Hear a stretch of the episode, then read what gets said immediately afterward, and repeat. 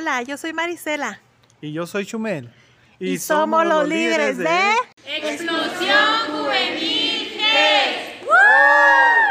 Bienvenidos a otro podcast.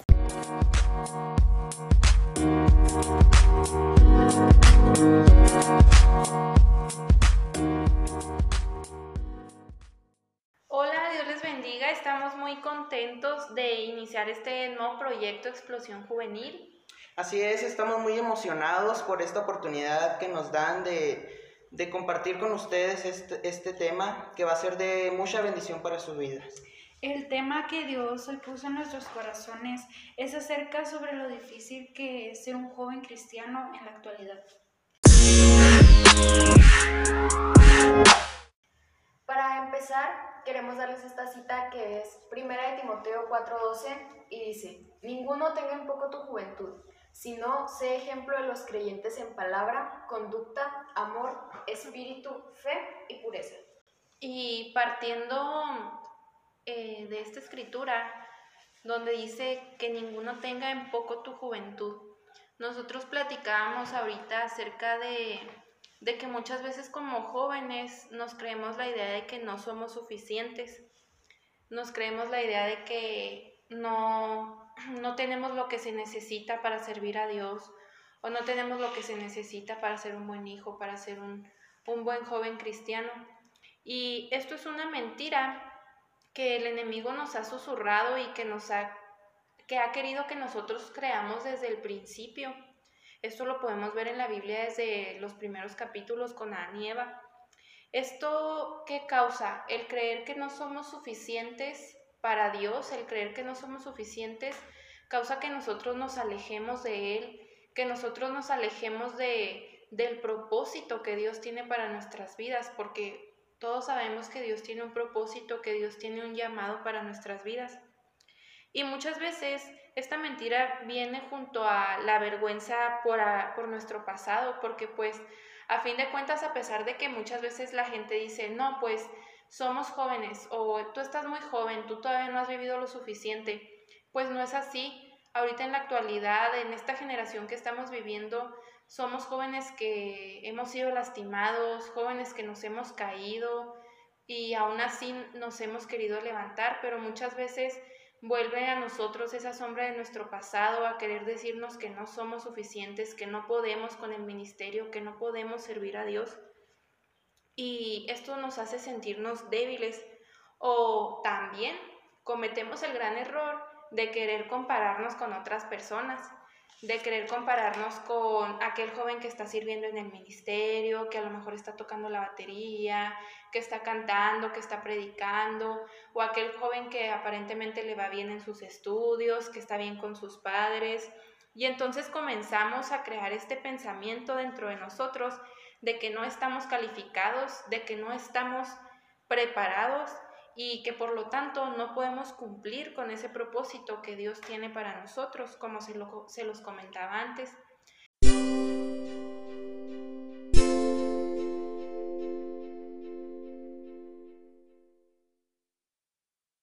Y el hablarles de esto me recuerda mucho a la historia de Moisés. No sé cuántos la recuerden. Cuando Dios lo llamó, él empezó a poner una y mil excusas. ¿Sabes qué, Dios? Es que tengo esta limitación física, es que no puedo con esto, no puedo con esto. Pero Dios le hizo entender a través de su palabra que no lo iba a usar por quien Moisés era, sino lo iba a usar porque Dios tenía el poder para depositar las herramientas en Moisés, porque Dios tenía el poder de usar a Moisés de una manera grande, aun cuando él no se creía suficiente. Porque eso es lo que, lo que Dios hace con nosotros. Dios toma a esas personas que no se creen suficientes, a esas personas que, que a lo mejor no están estudiados, a esos jóvenes que tienen problemas de ansiedad, de depresión, y los usa para dar testimonio, para glorificar su nombre a través de ellos. Y saben algo, debemos aprender y confiar que cuando Dios nos llama a hacer algo, Él ya ha puesto las herramientas en nuestras manos, que Él ya ha puesto la palabra en nuestra boca, que Él ya ha puesto incluso los recursos que necesitamos en nuestra vida para hacer lo que Él nos ha dicho. Así que cada vez que pensemos que no somos suficientes como jóvenes o que no, no tenemos lo que hace falta, vamos a recordar y les invito a recordar la escritura que viene en 2 de Corintios 12:9, en donde Dios nos dice que él se que él, en nuestra debilidad él se glorifica. Así es, y nosotros como jóvenes cristianos también muchas veces tenemos pruebas, en el camino de Dios siempre se vive con pruebas. Este, recordando la cita de Josué 1.9, donde se nos manda esforzarnos y a ser valiente, porque en el proceso que llevamos de, hacia la meta que nosotros podemos saber que es cuando Dios venga por su iglesia, ir a su presencia, este, tenemos muchas, muchas pruebas este, que, nos, que muchas veces nos hace decaer en el camino de Dios y, hay que esforzarnos y ser valientes porque sabemos que, que con Dios en nuestras vidas nada podrá, podrá vencernos. Y hablando de pruebas, nosotros enfrentamos el ser juzgados como jóvenes, ya que vivimos en una sociedad donde mayormente los jóvenes quieren ser aceptados sin importar lo que hagan, ya sea emborrachándose, drogándose, hasta el punto de desobedecer a sus padres, siendo que uno de los mandamientos que Dios dice es que honremos a nuestros padres y seremos de larga duración. Y nosotros como jóvenes cristianos, pues enfrentamos pues, a muchas personas que se burlan, nos humillan y pues sobre todo nos juzgan por el hecho de que vivimos una vida con Dios y pues vivimos conforme a su palabra. Ser un joven cristiano no es fácil y nadie nunca dijo que lo sería. Y qué gusto que, que tú, joven, seas estés en el camino de Dios, seas cristiano, porque estás dando lo mejor de ti en, en este tiempo que probablemente haya muchas pruebas y siempre las va a haber,